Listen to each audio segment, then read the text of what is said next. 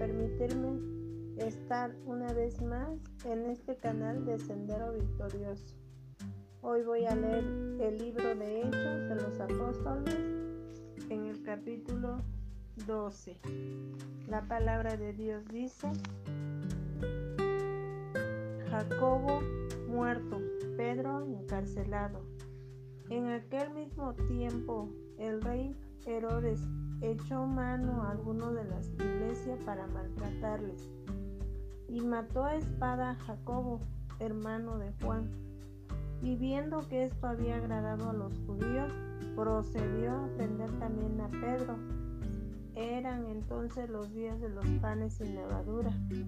Y habiéndole tomado preso, le puso en la cárcel, entregándole a cuatro grupos de cuatro soldados cada uno para que le custodiase y se proponía sacarle al pueblo después de la Pascua.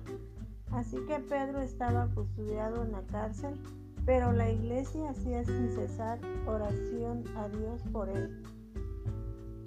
Pedro es librado de la cárcel, cuando Herodes le iba a sacar, aquella misma noche estaba Pedro durmiendo entre dos soldados, sujeto con dos cadenas, y los guardas delante de la puerta custodiaban la cárcel.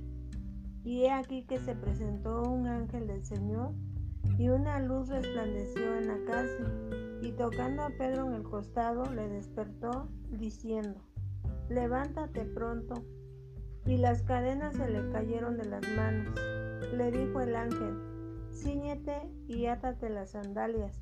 Y lo hizo así, y le dijo, Envuélvete en tu manto y sígueme. Y saliendo le seguía, pero no sabía que era verdad lo que hacía el ángel, sino que pensaba que veía una visión. Habiendo pasado la primera y la segunda guardia, llegaron a la puerta de hierro que daba a la ciudad, la cual se les abrió, por, sí, por sí misma, y salidos pasaron una calle, y luego el ángel se apartó de él. Entonces Pedro, volviendo en sí, dijo, ahora entiendo verdaderamente que el Señor ha enviado su ángel y me ha librado de la mano de Herodes y de todo lo que el pueblo de los judíos esperaba. Y habiendo considerado esto, llegó a casa de María, la madre de Juan, el que tenía por sobrenombre Marcos, donde muchos estaban reunidos orando. Cuando llamó Pedro a la puerta del patio, salió a escuchar una muchacha llamada Rode, la cual, cuando reconoció la voz de Pedro, de gozo no abrió la puerta, sino que corriendo adentro dio la nueva de que Pedro estaba a la puerta, y ellos le dijeron, estás loca, pero ella aseguraba que así era. Entonces ellos decían, es su ángel. Mas Pedro persistía en llamar y cuando abrieron y le vieron se quedaron atónitos. Pero él, haciéndoles con la mano señal de que callasen, les contó cómo el Señor le había sacado de la cárcel y dijo, haced saber esto a Jacobo y a los hermanos. Y salió y se fue a otro lugar. Luego que fue de día, Hubo no poco alboroto entre los soldados sobre qué había sido de Pedro, mas Herodes, habiéndole buscado sin hallarle, después de interrogar a los guardas, ordenó llevarlos a la muerte. Después descendió a Judea, a Cesarea y se quedó ahí. Muerte de Herodes. Y Herodes estaba enojado contra los de Tiro y de pero ellos vinieron de acuerdo ante él y sobornado Blasto, que era camarero mayor del rey, pedían paz porque su territorio era abastecido por el del rey. Y un día señalado, Herodes, vestido de ropas reales, se sentó en el tribunal y les arengó, y el pueblo clamaba gritando, voz de Dios y no de hombre.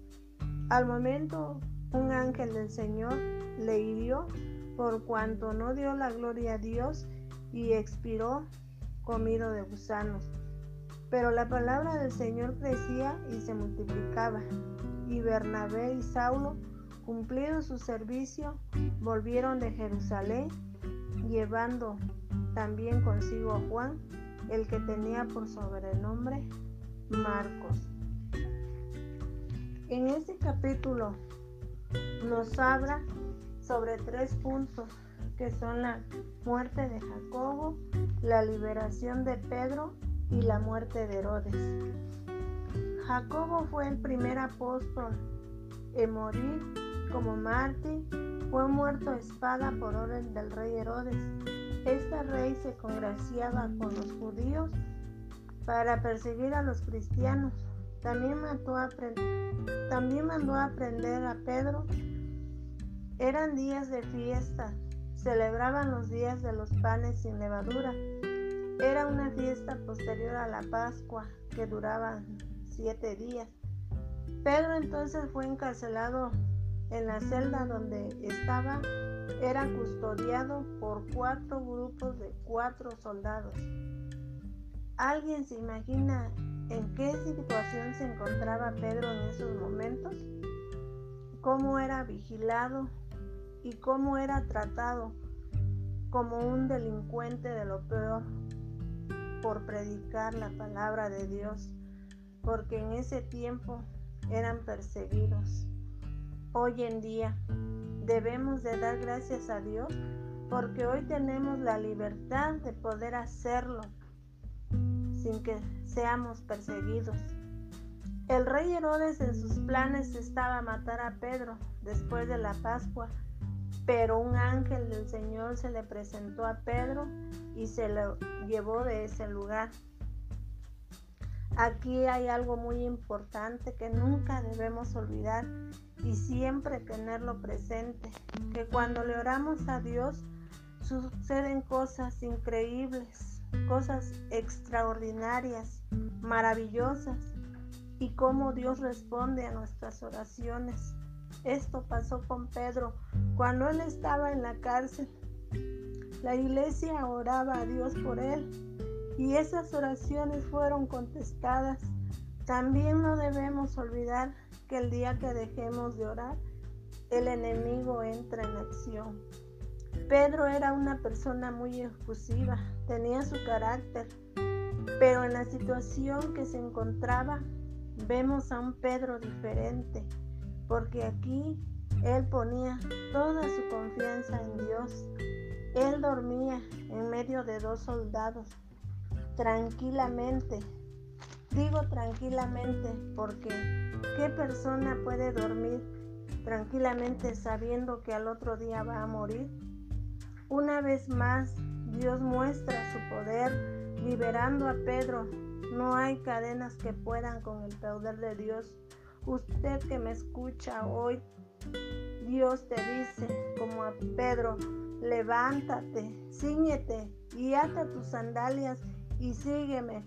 El mismo poder de Dios que libertó a Pedro de la prisión te está hablando para liberarte de tu prisión en la que te encuentras atado por tu pecado, porque para Dios no hay nada imposible. Dios solo quiere que tú abras las puertas de tu corazón para que Él pueda morar en ti y no tomes caminos equivocados. Hoy la decisión es tuya. Y por último, hablemos un poquito de la muerte de Herodes. Él tiene una muerte terrible. La gente le reconocía como, como a un Dios porque le gritaban que él era Dios y él no decía nada, por el contrario, se enorgullecía. La vanagloria es fácil que se apodere de nosotros, que nuestro ego crezca, pero no debe ser así Debemos dejar que Dios brille en nuestros corazones.